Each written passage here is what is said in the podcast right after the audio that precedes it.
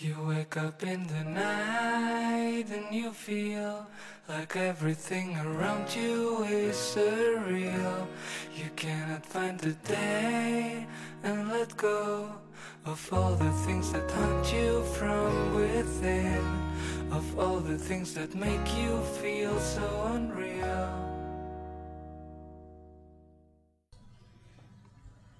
大家好，这里是二期物语，我是主播剁椒。 大家好，我是老猫。咱今儿讲案件啊，然后今儿要给大家分享的这个案件啊，发生在一九七七年的纽约。当时纽约警方呢成立了一个叫欧米伽的调查小组。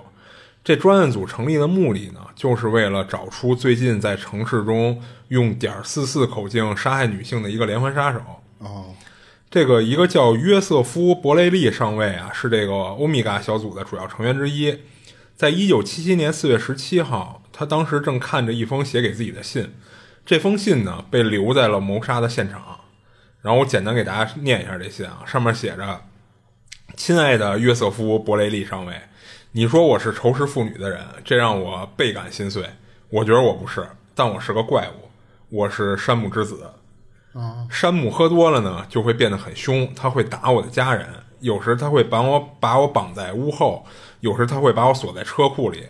山姆喜欢喝血，他在我们房子后面指挥我，命令我要出去杀人。他要求我要专挑年轻人下手，他会吸干他们的血和肉，最后只剩骨头。现在山姆把我锁在阁楼里，不让我出去，我就在阁楼里看着窗外，看着这个世界慢慢消失。哎，嗯，你念，你先念完。啊，我觉着我自己是个外来者，我的波长与其他人都不一样，我的程序就是杀人。不过呢，你们一定要阻止我，你们必须杀了我。所有警察请注意了，请一定要先开枪打死我，否则你们都得死。啊，这这哥们儿是有超能力是吗？没有，他就说嘛。然后后边还有一段啊，他说的这个山姆之子的这个，你看像不像红龙？红龙是吗？啊啊就是他一直信奉的那个红龙的那个人，然后让他去杀人。啊，就脑都不正常是吧？然后还还有一小段啊，他说山姆已经老了，他需要血液来保持青春，他心脏病发作的次数太多了。我喜欢打猎，在街上游荡，寻找美味的肉类。然后伯雷利先生，我不想再杀人了。皇后区的人民，我爱你们，祝你们复活节快乐，愿上帝保佑你们的今生和来世。这封信呢，就是被很多人触碰过，然后即使上面有凶手的指纹，也已经没有办法提取，都混杂在一起了。然后六月初，这封信被泄露给了媒体，全世界第一次听到了山姆之子这个名字。嗯，一位住在纽约杨克斯名叫卡尔的退休工人啊，收到了一封匿名信，信中提到了他养的那只黑色拉布拉多。在一九七七年四月十九号，也就是上一起谋杀案发生的两天之后，卡尔又收到一封同样笔迹的匿名匿名信，信中是这样写的：“我之前诚心诚意的请你让你们家狗安静点儿，但是它还是整天叫个不停。我恳求过你，我告诉过你这只狗是如何摧毁我的家庭的，它吵得我无法，我们无法休息。我总算是知道你们是什么样的人，什么样的家庭了。你们自私自利，冷酷无情。卡尔先生，我的生活已经毁了，除非我结束你的生活，否则我永远不会安宁的。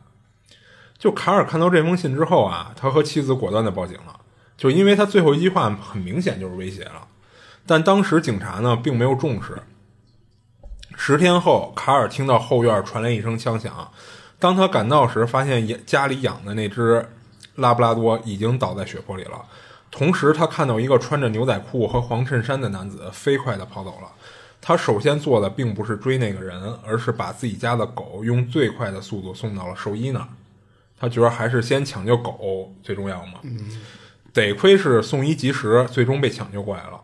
然后发生了这种情况后啊，卡尔再次报警。就这次警方呢就重视多了，而且详细的检查了卡尔收到两封匿名信，但并没有找到什么线索。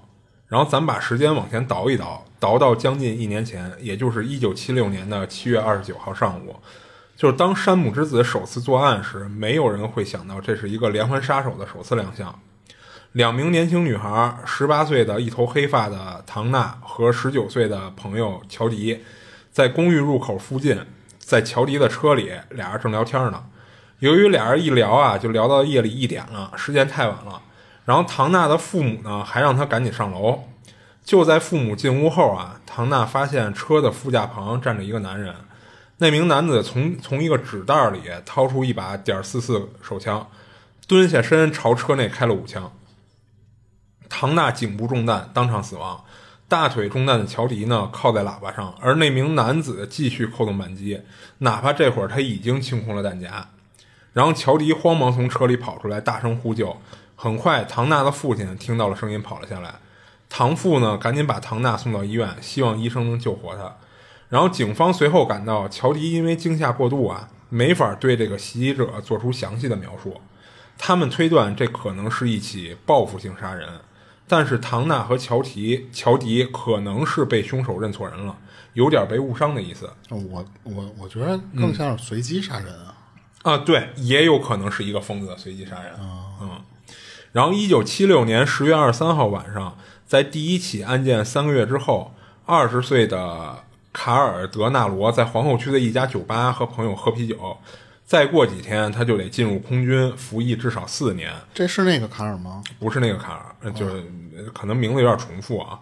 然后，所以他想在服役之前啊，跟几个朋友好好聚一聚，因为得有一段时间见不着了。在聚会中呢，他认识一个女孩，叫罗斯玛丽基南。凌晨两点半，聚会散场以后，这个卡尔啊开车送这个玛丽回家。这对小年轻呢，把车停在他们家附近，就聊了起来。突然，一名男子出现在副驾边上。男子拔出手枪，朝车内连开了五枪。卡尔头部受伤，吓坏了的玛丽呢，慌不择路的把车又开回到了酒吧。酒吧的朋友们赶紧就把这个卡尔送到了医院。幸运的是呢，外科医生用金属板替换了卡尔受损的部分头骨，但相应的后遗症将会困扰他的余生。等于这个卡尔也没有死。然后一个月一个多月后呢？在一九七六年十一月二十六号傍晚，十六岁的唐纳德·马西和他十八岁的朋友乔安妮·拉米诺看完电影呢，准备回家。在路上啊，这个乔安娜注意到一个男人正在跟踪他们。快到家的时候，这个男子假装问路接近两个女生，还没把话问完呢，就从夹克下面掏出一把枪向他们开了枪。两个女生都被击中了，然后男子还意犹未尽的向一栋房子继续开枪。听到女孩们的尖叫啊，这个乔安妮的家人从家里赶来帮助他们。当他们到达医院时，外科医生确定唐娜不会有事儿。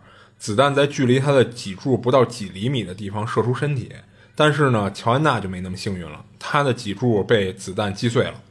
她可以活下来，但等待她的是高位截瘫。对，这三起袭击分别发生在布朗克斯区和皇后区，其中只有一颗子弹被完整的找到。因此呢，警方还无法将这些袭击事件与某个人联系起来。事情仅仅平静了两个月，在一九七七年一月三十号凌晨，凶手开始寻找下一个受害者。凌晨十二点十分左右，二十六岁的克里斯汀和他的未婚夫约翰从酒吧酒吧出来，走向自己的汽车。在这过程中呢，俩人一直在互相调情，以至于太专注了，没有注意到身后有一个男人啊在跟着他们。他们刚坐上车，两颗子弹就击碎了挡风玻璃，两枪都打中了克里斯汀。开完这两枪后啊，凶手迅速逃离了现场。附近居民听到了枪声，就迅速报了警。几个小时后呢，克里斯汀在医院没有被抢救过来，去世了。现场寻找到的子弹来自一把威力巨大的大口径枪支。一开始，警方认为这起案件。一样，要不就是仇杀，凶手目标很明确，就是为了杀死克里斯汀；要不然就是反社会人格的随机杀人行为。通过进一步调查，警方这会儿才发现，这起谋杀案与之前的三起谋杀案情节十分吻合。通过弹道痕迹专家的分析，以及几起案件遗留下来弹壳和弹痕，确定凶手持有的是一把由美国一个叫做宪章的武器生产商生产的。点四四口径的斗牛犬左轮手枪，这款枪呢一般是警用的。由于这几起案件的作案凶器高度重合，所以警方怀疑这几起案件都是同一人。这会儿才想起来，对，属于连环杀人案。然后在调查了这些谋杀案及其受害者的背景后啊，警方没办法从中锁定任何嫌疑人。就是他们也无法找到任何将受害者彼此或与第三方联系起来的共同线索。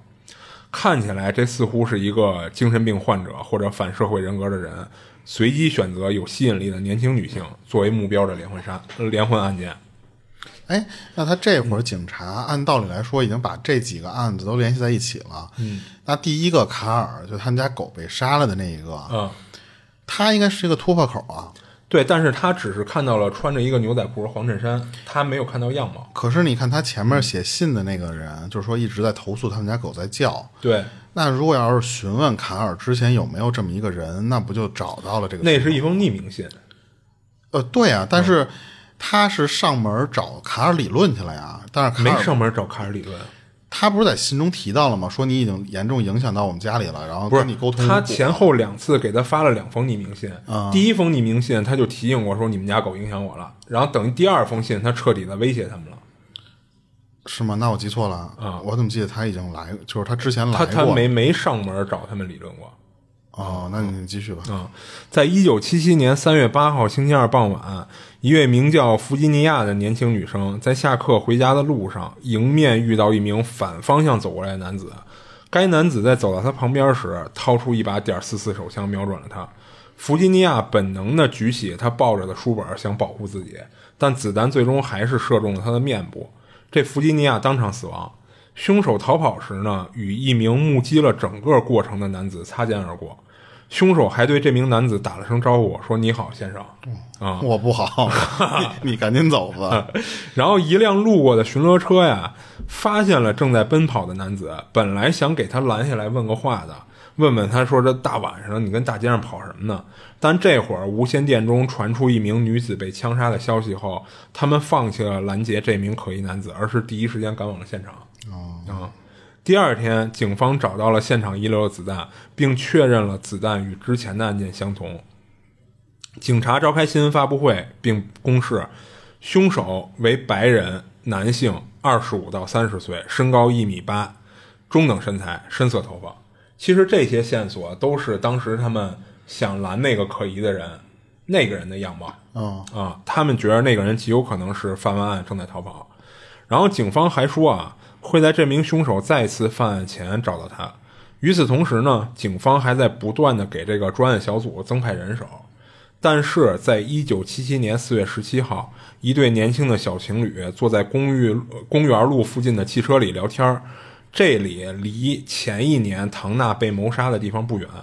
十八岁的瓦伦蒂娜是一名有抱负、有理想的演员兼模特，她和二十岁的男友亚历山大就坐在车里。这亚历山大呢是一名拖车驾驶员。凌晨三点，另一辆车开过来，停在了他们车边上。司机向他们每人开了两枪，瓦伦蒂娜当场死亡。亚历山大在送进医院后被宣布抢救无效。警察一直担心的事儿发生了，凶手并没有因为铺天盖地的报道以及舆论而停下自己的犯案进度。关键是毫无征兆。对，然后点四四口径系列谋杀案呢依然在继续，就这个疯子呀会一直杀人，直到警方能找到他为止。但是这次有些不同，凶手在案发现场留下了咱节目开始说过的那封信，就是写给这个专案组那个头头的。然后就在这个时期，由一名法医精神病学家牵头，组织贝尔维尤医院的大概四十五名精神科医生召开会议，为凶手做了一个侧写。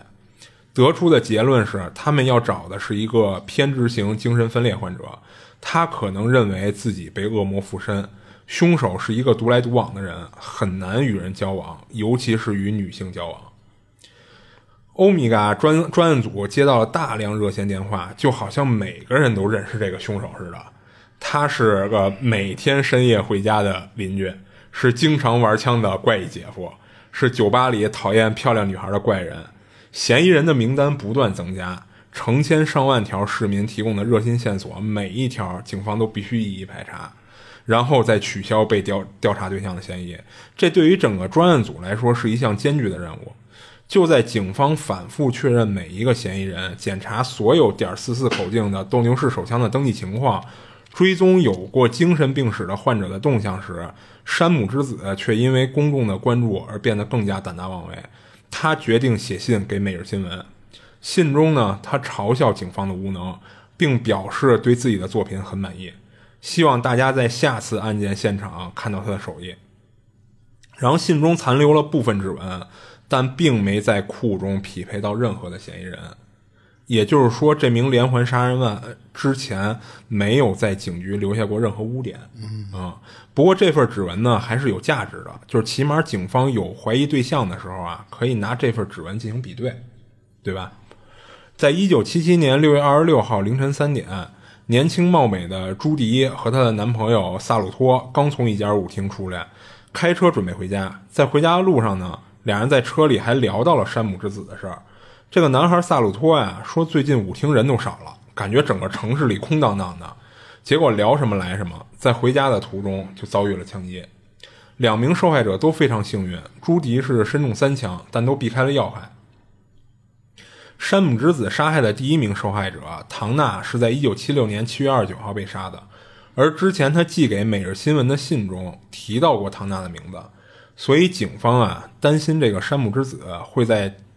七七年的七月二十九号那天再次犯案，发生什么周年纪念杀人案一类的事儿啊？那太中二了啊！就在那段时间的报纸上啊，甚至都在担心这个事儿。也就是说，不光警方在担心，整个民众和舆论都在担心这事儿，都预测这个山姆之子会在二十九号前后动手。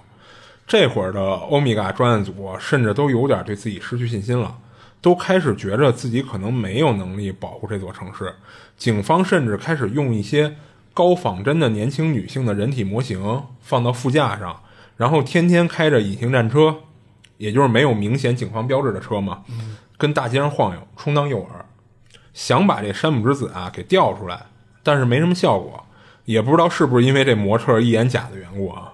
等到了七月二十九号那天，警方加上整个城市都处于神经高度紧张的状态，这一天几乎所有人都尽量避免出门。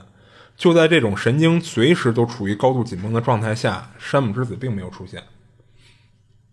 两天后呢，当所有人都松了口气的时候，在一九七七年七月三十一号星期日这天，山姆之子对最后一名受害者下手了。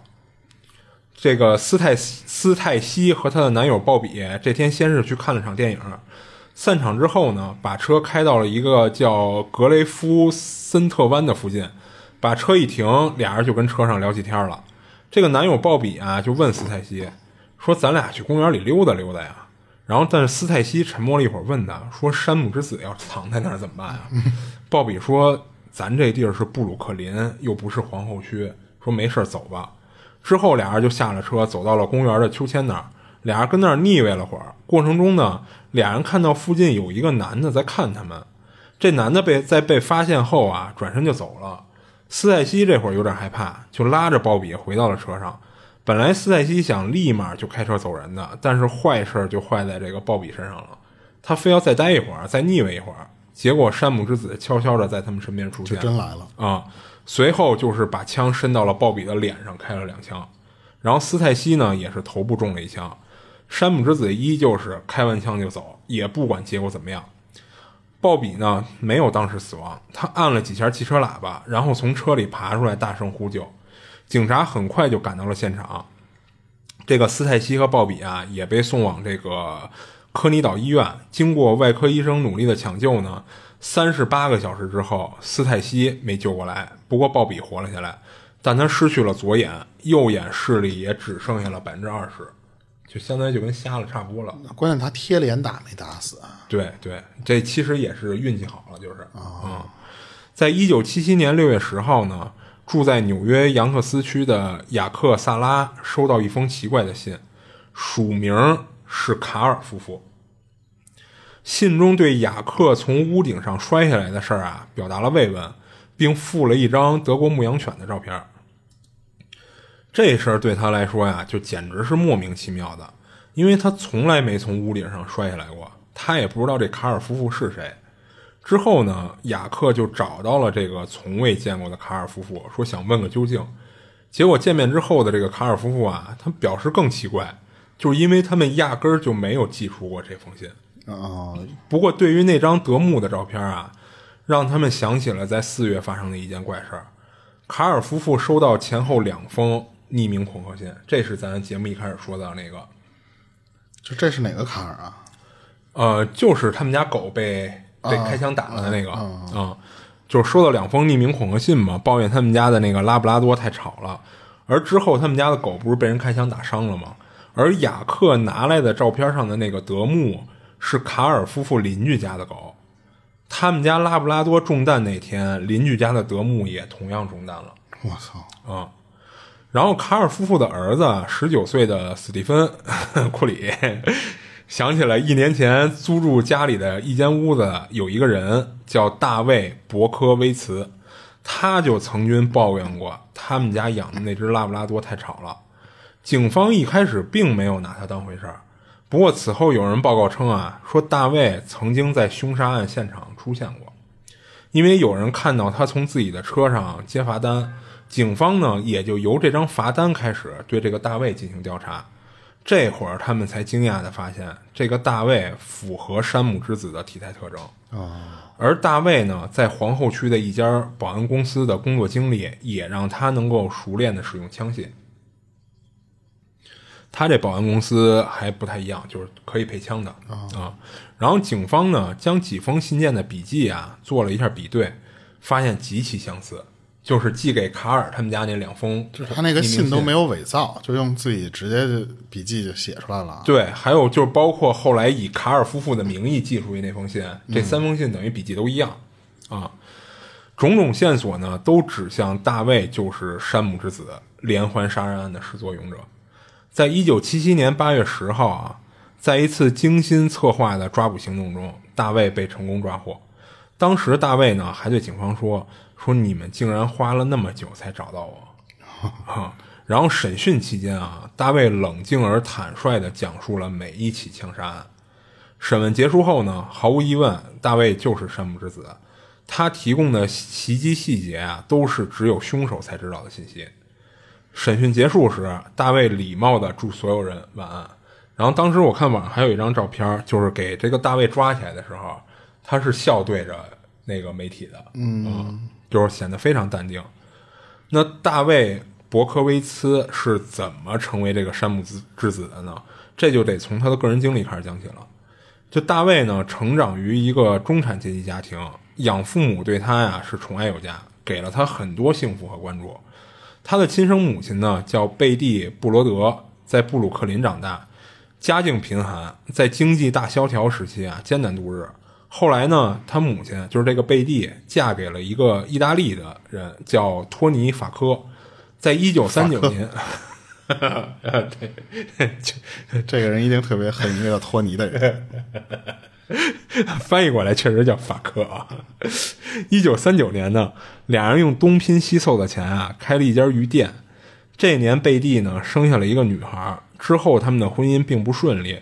托尼啊，为了另外一个女人离开了他，等于劈腿了。嗯，那鱼店关门了，贝蒂呢就不得不独自抚养女儿。后来呢，她与一名已婚男子搞婚外情，意外怀上了大卫。男子拒绝支付任何抚养费，并说明了，除非贝蒂放弃这孩子，否则就离开他。所以，大卫在一九五三年六月一号出生之前啊，就已经被安排好了被收养的命运。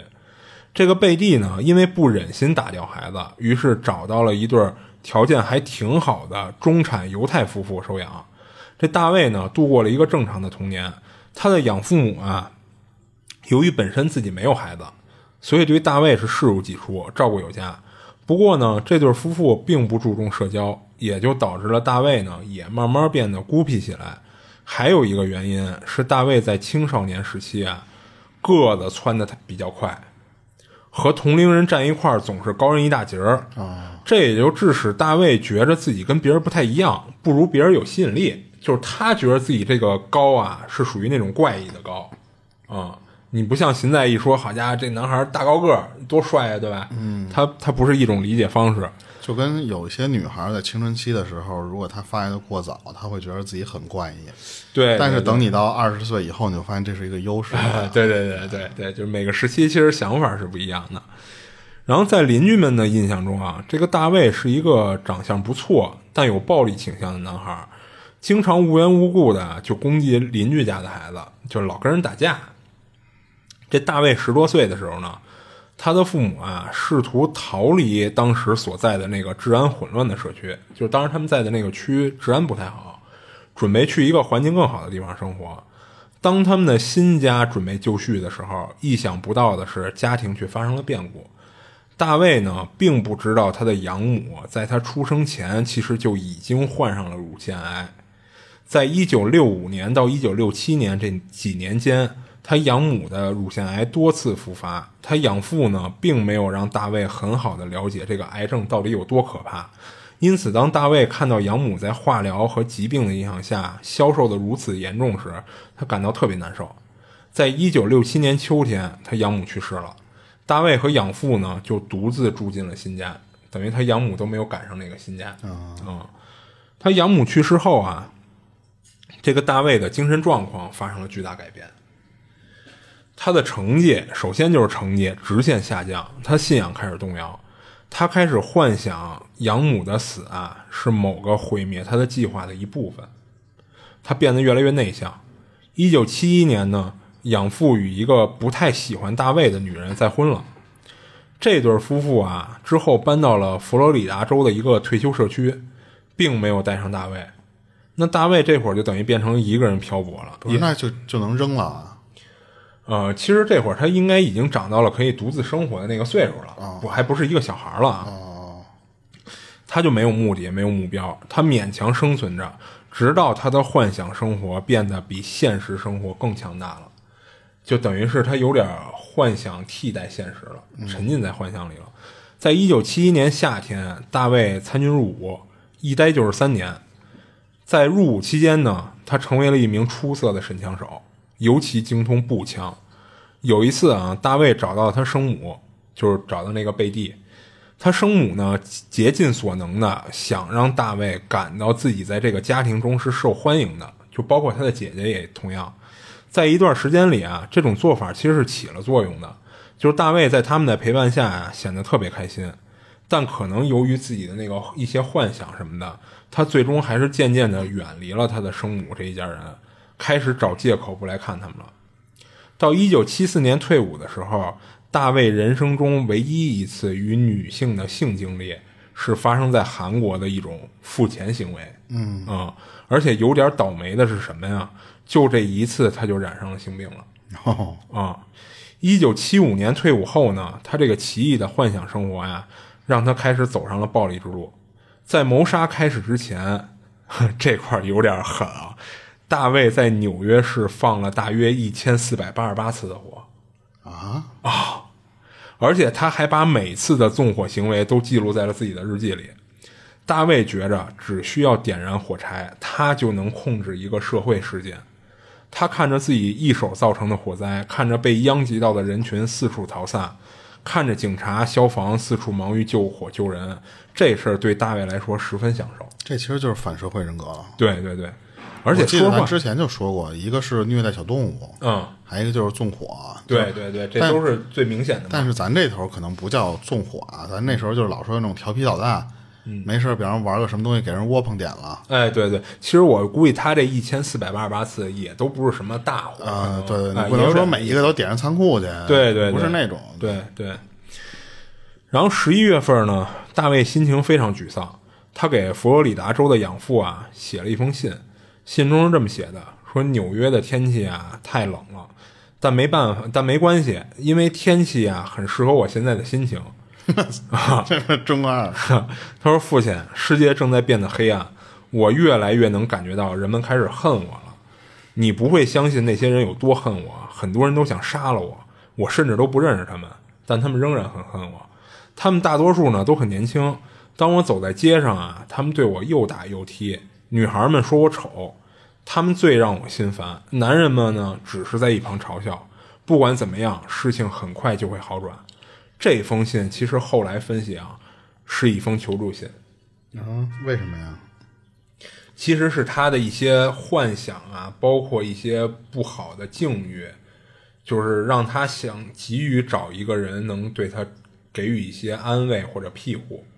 他想到他这个养父嘛，因为毕竟在他成长过程中，养父其实对他是不错的。所以其实后来专家分析，他这会儿就是一封求求助信。如果这会儿他的养父呢能给予他一些帮助一类的，可能不会让他最后开始杀人，因为他在这会儿他还没有开始杀人呢。哦，我倒觉得他不一定是求助信，更像是一个他两个人格吧，或者说他这两个行为的一个分界线。啊，对，其实嘛，就是一个他他在写完这个的时候，就类似于那个毒火攻心了，我已经彻底控制不了 我已经完全走火入魔了。对对对啊对对，之前还清醒的时候留留下一封对我的自白，对，而且你看他最后那句话说，不管怎么样，事情很快就会好转。那你说，如果没有任何的转变的情况下，怎么好转呢？那他肯定是要做一些什么事儿，对吧？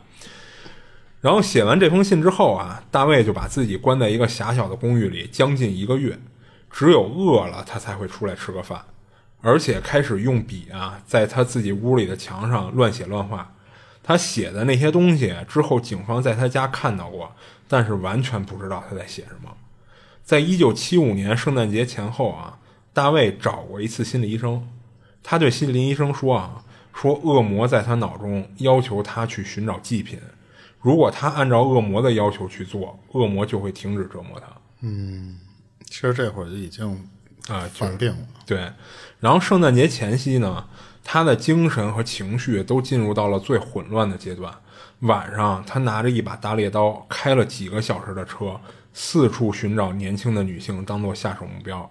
他看到一个女生正准备离开一家杂货店，忽然大卫脑中的恶魔命令他杀死这个女生。他把猎刀插入女生的身体后就逃跑了。随后呢，他看到了另一名年轻女生，叫米切尔·福曼。他同样从背后袭击了她，用大砍刀砍中了她的头部。女生虽然受了重伤，但仍然奋力反抗。她的尖叫声呢，就吓跑了大卫。最终啊，女生在一栋公寓楼外得到了帮助。她身上有六处被猎刀砍伤的伤口。对米切尔的袭击暂时平息了大卫的心魔。他情绪稳定下来之后啊，还去快餐店吃了汉堡和薯条。这次袭击之后呢，大卫回到了保安公司，继续做着保安工作。一月份，他从以前住的那个小公寓搬到了杨克斯区，租住在了一户人家里。他希望能租两年，并支付了两百美元的押金。这家人家里养的德牧非常吵，经常嚎叫，附近的狗呢也跟着嚎叫。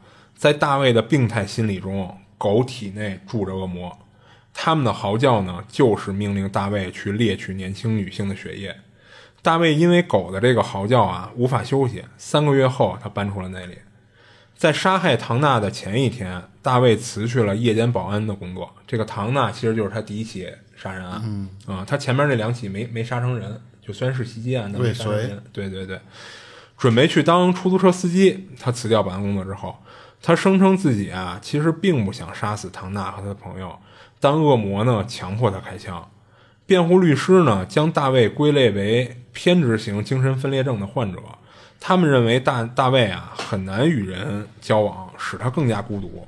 孤独呢是产生疯狂幻想的沃土。最终啊，这些幻想挤掉了现实。大卫就像生活在一个由他自己创造的恶魔组成的世界里。随着精神状态的恶化啊，他的紧张情绪日益加剧。只有当他成功的攻击某个人时，才能得到释放。短暂的攻击缓解了他的紧张情绪，但不可避免的是，紧张情绪又开始慢慢加剧，周而复始。被捕时呢，大卫保持镇定，面带微笑。他似乎是因为被抓呢而松了一口气。也许他认为在监狱里啊，恶魔之犬终于不再嚎叫了。检方的法医精神病学家认为，虽然大卫表现出有这种偏执狂的特征，但通过他们的判断认为啊，大卫和其他人一样正常。也许他比一般人多一点神经质，但这并不影响他接受审判，嗯，接受惩罚，或者说，不过呢，这些都不重要，因为大卫啊最终认罪了，他被判入狱服刑三百六十五年。我操！一九七九年，FBI 的探员罗伯特呀，在监狱里对大卫进行了三次提审。罗伯特明确表示，他不相信所谓的什么恶魔狗的故事，并且最终呢，他从大卫口中啊，还真问出了真相。大卫承认了什么脑中的恶魔、恶魔狗命令他杀害年轻女性，包括用血液献祭的说辞。在他被捕的时候啊，能让法庭认定他是精神病，好帮助他脱罪用的。啊啊，大卫呢也向罗伯特承认了，他枪杀年轻女性的真实原因啊，是出于对自己生母的怨恨。由于无法和女性建立正常的情感关系，所以他在跟踪和枪杀的过程中啊，会产生性冲动，并且还会在结束之后呢撸一管。嗯，他说，如果他没有找到下手的目标，他会回到之前的谋杀现场，站在那儿回忆谋杀的过程，看到现场残留的血迹，或是警方用粉笔留下的那个痕迹，就是标记尸体一类那种。这对他来说是一种新奇的体验。他甚至想去参加受害者的葬礼，但这当然不是出于愧疚啊，跟他重回谋杀现场的目的其实是一样的，只不过呢，他没这么干，因为他担心被抓而一直没有实施。哦，哎，他其实这种两种途径都说得通。他如果要是精神分裂的话，确实像他对外说的那种情况。确实是精神分裂的行为啊，对对，其实他描绘的很像，其实对。但是你要是说以病理，就是说他装装病的这种情况来说啊，嗯，从他第一次跟韩国那边的那个女的发生关系之后就得病，嗯，还有就是他妈抛弃的，就是生母抛弃他，对，生母抛弃他，其实也。也是他作案的一个动机。对对对，你看他其实最后坦白了，我就是出于对我生母的怨恨，但他没说的可能也有染上性病这个事儿啊。嗯嗯。所以他就觉着女性都对他不友好。哎，那他其实不一定是一个智商有问题，就是说他反而有可能是一个高情商、高智商的人。对，就是如果啊，他跟这个罗伯特。承认的这些都是真的，就是说什么恶魔犬、恶魔在命令我，这些都是他编造的话，那这么来看，他肯定不会是脑子有问题，嗯。对吧？反而他相对来说可能会更清醒，或者就类似于咱之前讲过一个案子，就是那个是加拿大还是哪澳大利亚的那个，嗯。吸血鬼，那个女的说：“我我自称我是吸吸血鬼，嗯，我我得喝血。啊，我得喝血，我不是杀人凶手，这是吸血鬼的本质啊，对，就是我生存本能嘛，对对对，就是感觉好像国外很喜欢使这一套技能，哎，对，就是有时候啊，你真说不准他是真是脑子有问题，还是说故意编的，对，如果你要是在咱那边说这种话，绝对就不信你，嗯，就是你你搞什么牛鬼蛇神。”那当然也得看他怎么说了。他要是说是吸血鬼，西方那一套，肯定就就不信，那你死定了，对啊，对对。但是你要是放在国外，就是好像就那边很喜欢拿这种，不能其实跟宗教没关系，但是就是说有点那种，就是说我信什么是我的自由，就是我信吸血鬼，嗯啊，然后我信的这个叫什么这个什么之子，他叫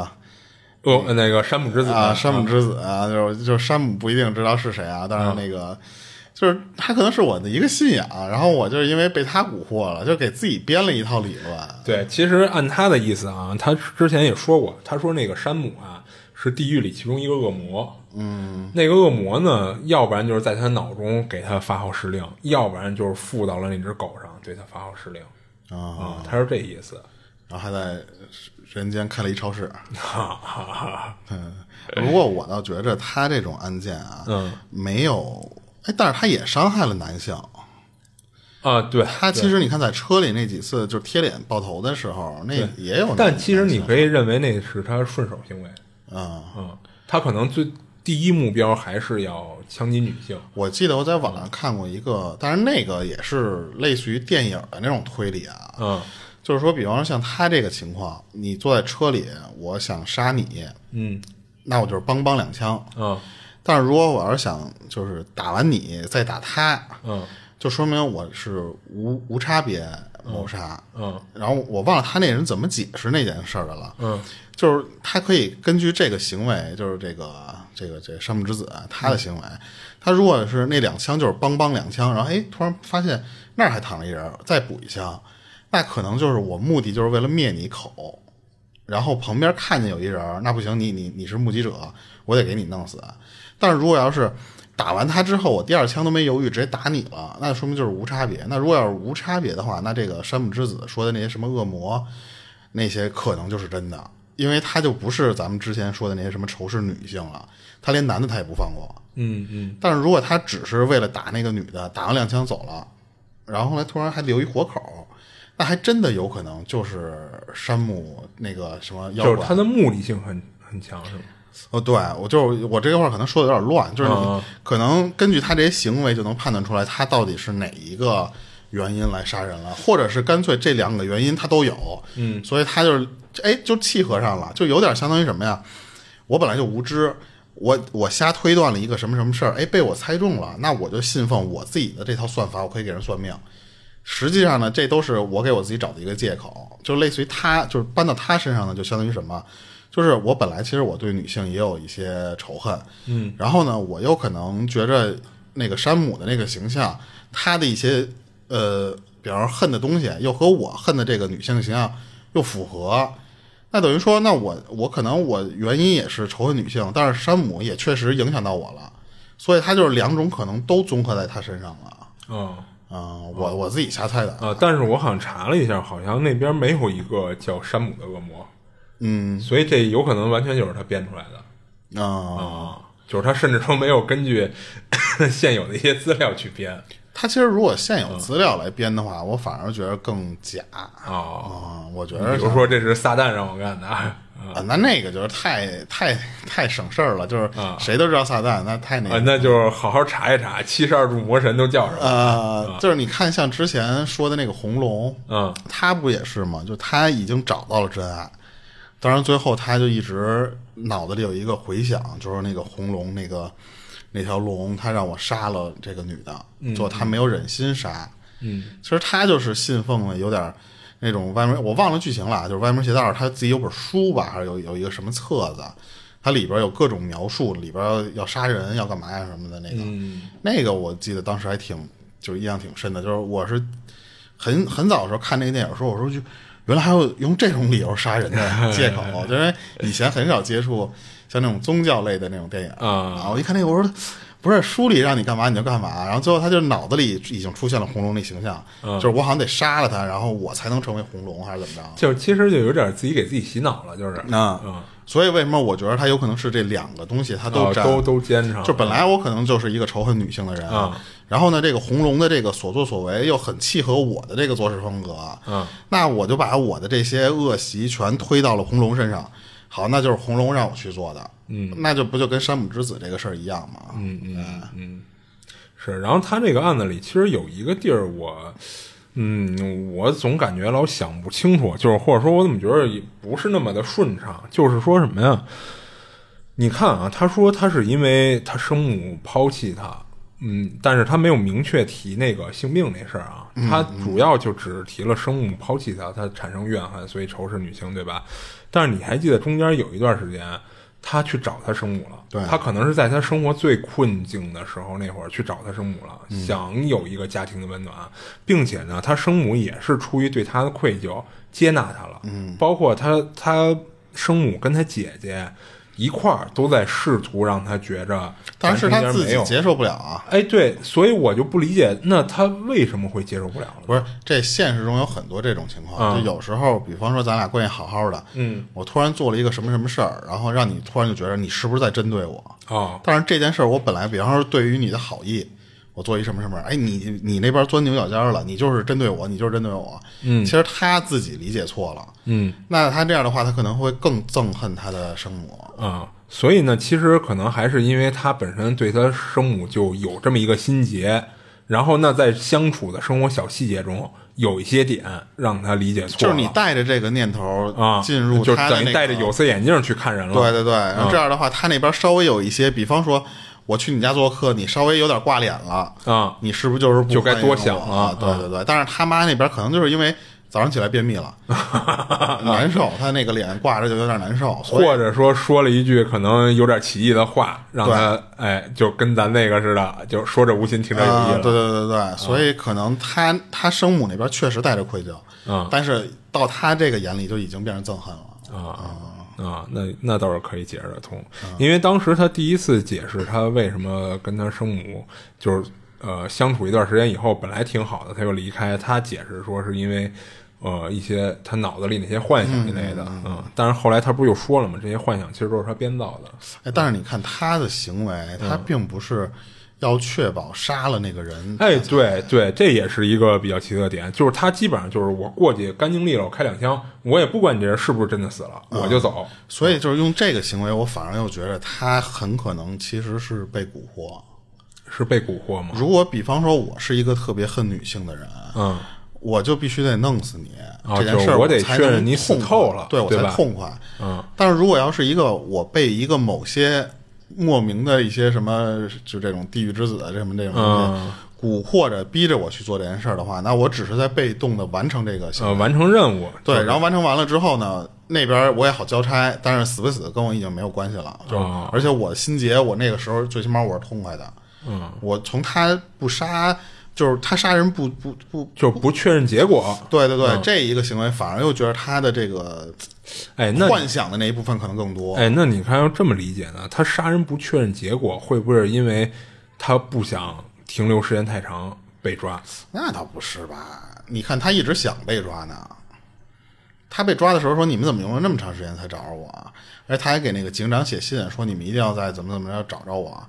哎，对，所以你”看这块儿并不是一个挑衅的语气，说你、嗯你们怎么才来？不是那种，是你们怎么就这么费劲才找到我？而且你看他被抓以后，他其实直接就认了，而且一五一十。他在信里也说，他就是按道理来说，你想认罪，你就可以出门就就是上警察局自首就可以。嗯，但是你看他在信里说的是，他说他把我关到了什么屋里，把窗户什么都锁上，嗯嗯，就是说明可能没有这个人，但是是他的第二人格，嗯不让他做这件事儿。就这些东西，反而又觉着可能还真的。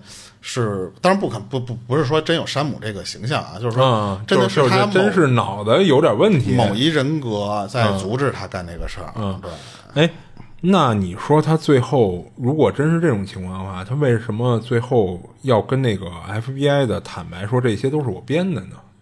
这又是出于什么理由？我觉得他就已经破罐破摔了，就是反正我你们已经阻止到我了。哎，但是你看啊，如果真的哦，但是法医那边其实已经 找了四十五名那个专家什么的，综合认定完他是没有这种精神疾病。就或者甚至我觉得有一种什么可能啊，嗯就是他自己的这个人格是特别弱弱弱小的人格，就跟那个。那个不管是大群还是那个那个医美演的那个电影叫什么来着？就是大群 不是不是医美自己演过一个那个和那个布鲁斯威利演的那个那个电影嗯，那那其实啊，那个其实也嗯，行，我知道你说是啊，然后他的那个本我的那个人格是特别懦弱的，他常年出不来。但是那个人格是最善良的，嗯，他可能本身这个人的性格是这个，但是每一次他想做什么事儿的时候，另外那个人格站出来说不许做这些事儿。而且你可能，比方说，我正在去警察局的路上，但是再一醒过来，我发现我在我自己卧室的床上呢，嗯，可能是他有不止一个人格，就是一个人格是有点信奉这些什么山姆啊这些东西，啊还有一个人格就是在他被抛弃的那段时间。产生的对女性的憎恶啊，还有就是那种自卑心理的另外一个人格，嗯，所以他这可能是这两个人格都作用在他身上了，或者是干脆那个山姆的那个人格也有憎恨女性的这种心理，所以他为什么在写求救信，就是因为他的那个本我的那个人格实际上在求救，或者说是他在自白，但是另外一个人格每一次都拦着他，不让他出去，就是不让他做这些事儿。他每次犯案的时候，你看他下手都是挺干净利落的，直接怼脸开枪。他如果要是自己，他就是本我的那个性格在的话，他肯定会犹豫啊，或挣扎或什么的，或者失手，最起码。但是你看像他那种，就他不补枪或什么的，就感觉不出来他是他不像是自己本我的那个性格。我觉得可能是他不止一个性格呢，还。嗯，哎，那按理说啊，他要真是一个多重人格的这种状况，那法医那边是不是应该能给鉴定出来？那除非咱往那就是阴暗一点说，呃，那就是看后续有没有再出更多资料里边聊他这个事儿。呃，没有，当时反正给他们做了鉴，给他做了鉴定嘛，说他是具备呃就偏接受审判的这个，他不有偏执性什么什么什么？呃，他说有一点这样的特点，但是法医不认为他是这种病。嗯他法医那意思就是说跟一般人是一样的。嗯啊，那我觉得如果除非是什么呀，往阴暗一点说，就是为了不让他陶醉。就是哪怕我检测出了他确实有这种，哦，就不给他减刑，就是就是对对，我我也说他没有这个病啊，因为他的这个行为很恶劣啊，对对对，相当于就是街头无差无差别的，他最后总共是杀死了六个还是七个？这个我具体数我忘了啊。是，行，那那咱这期案件就就到这儿呗。行行行，嗯，那这里是二七物语，我是主播剁椒，我是老猫，下期见。下期见。